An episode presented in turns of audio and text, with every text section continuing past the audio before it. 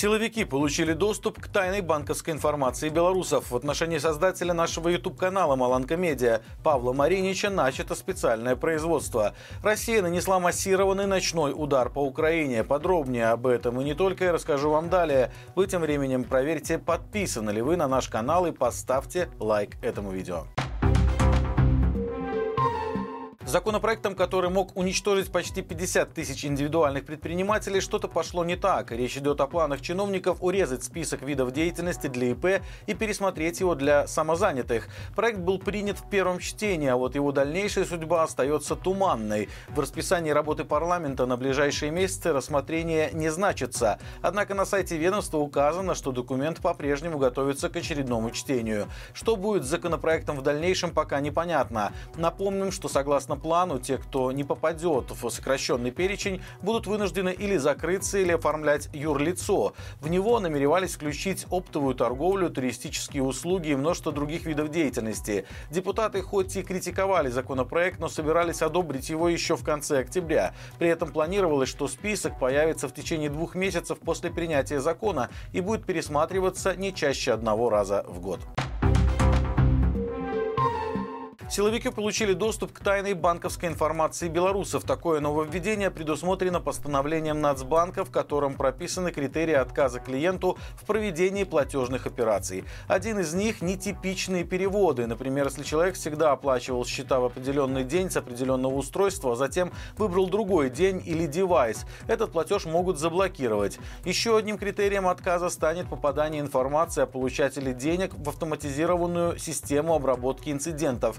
Это новая база данных, в которую будет включаться информация о несанкционированных операциях и попытках их совершения. Таким образом, поставщики платежных услуг будут обязаны предоставлять силовикам данные, представляющие банковскую тайну. И если у правоохранителей будут подозрения о совершении противоправных действий, то по их решению счет человека могут заблокировать на срок до 10 суток. Это значит, что у банков станет больше поводов отказывать в денежных переводах, и на эти решения смогут влиять органы прокуратуры, Следственный комитет, КГБ и МВД. Такие изменения вступят в силу с 1 марта 2024 года.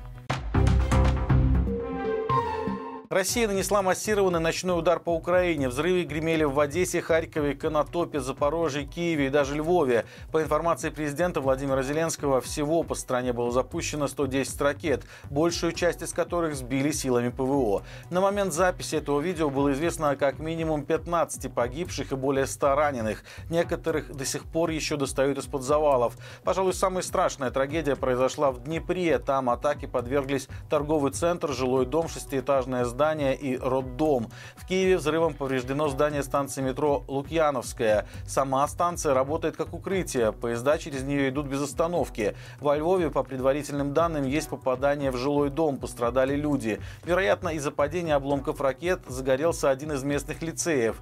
В Одессе около полуночи обломками сбитого дрона была повреждена многоэтажка, из-за чего вспыхнул пожар. Примечательно, что незадолго до этого в Крыму силами ВСУ был уничтожен десантный корабль «Новочеркасск». Брянск, в котором погибли несколько десятков российских военных. И ночная массированная атака по Украине скорее похожа на месть со стороны России. Минский суд вынес вердикт по делу об ошибочном тесте на отцовство. Все началось с решения жителя столицы узнать, является ли он биологическим отцом еще не родившегося ребенка. Для этого мужчина обратился в фирму, которая занимается ДНК-тестированием. Анализ дал отрицательный результат. Можно предположить, что это спровоцировало немало неприятностей в семье, которая готовилась к пополнению. После рождения ребенка мужчина решил попытать счастье еще раз и передал специалистам из той же фирмы биологический материал предполагаемой бабушки ребенка по другому вероятному отцу. Этот тест также не показал родства. Вероятно, третий мужчина в этой семейной драме не фигурировал, и минчанин засомневался в результатах первого теста. Как выяснилось, впоследствии справедливо. Повторный анализ показал, что именно он является отцом ребенка. С этим результатом пострадавший отправился в суд, чтобы добиться компенсации морального вреда за потраченные нервы и анализы. Иск ему помогло составить Общество защиты прав потребителей. Неожиданно суд стал на сторону мужчины и признал его требования к Центру генетики наследия полностью обоснованным. В итоге фирме пришлось выплатить более 13 тысяч рублей. В отношении создателя нашего YouTube-канала «Маланка Медиа» Павла Маринича начато специальное производство по уголовной статье о противодействии выборам. Кроме него, по данному делу проходят также создатель платформы «Голос» Павел Либер, советник Светланы Тихановской Александр Добровольский и руководитель инициативы «Честные люди» Елена Живоглот.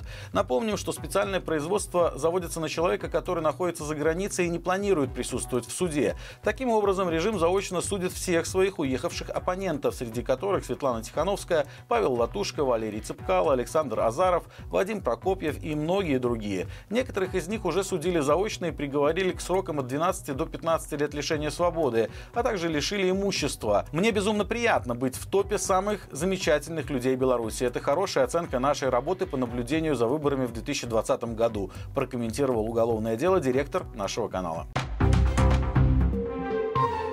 Несколько тысяч открыток нарисовали две белорусские девочки, чтобы поддержать политзаключенных. Обе они уже не живут в Беларуси из-за преследования их родителей. На крупнейшем русскоязычном телеканале Израиля показали девочку Марту, которая делает рисунки и брелоки для солдат Сахала. Рисунки военные клеят на танки и БТРы, как снаружи, так и внутри, а некоторые даже засовывают их в каски. На брелоках с одной стороны можно найти звезду Давида и надпись на иврите «Дом ждет солдат», а с другой стороны изображены изображены белорусская хатка и орнамент, символизирующий защиту рода своих потомков, независимо от того, какой они нации или происхождения. Сама Марта рассказала, что солдаты Цахала благодарят ее за работу и готовы помочь ей в любую трудную минуту. Отец девочки, бывший политзаключенный, после освобождения он решил уехать с семьей в Израиль. Марта же делает рисунки не только израильским военным, но и белорусским политзаключенным. Рисует для них и девочка Александра, которая живет сейчас с родителями в Италии. Ее отец тоже бывший узник. Всего она сделала около тысячи рисунков и отправила их с помощью мамы в тюрьму Беларуси, а также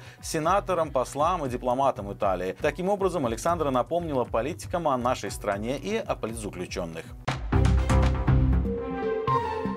Друзья, впереди большие выходные, но в понедельник предлагаем вашему просмотру новый выпуск «Народ спросит», в котором подвели с экспертами итоги года. Что ждет белорусов в экономике, политике и повседневной жизни? Во вторник же не пропустите большое интервью с Павлом Латушко. От всей команды желаем вам веселых праздников и счастливого нового 2024 года. До скорой встречи и живи Беларусь!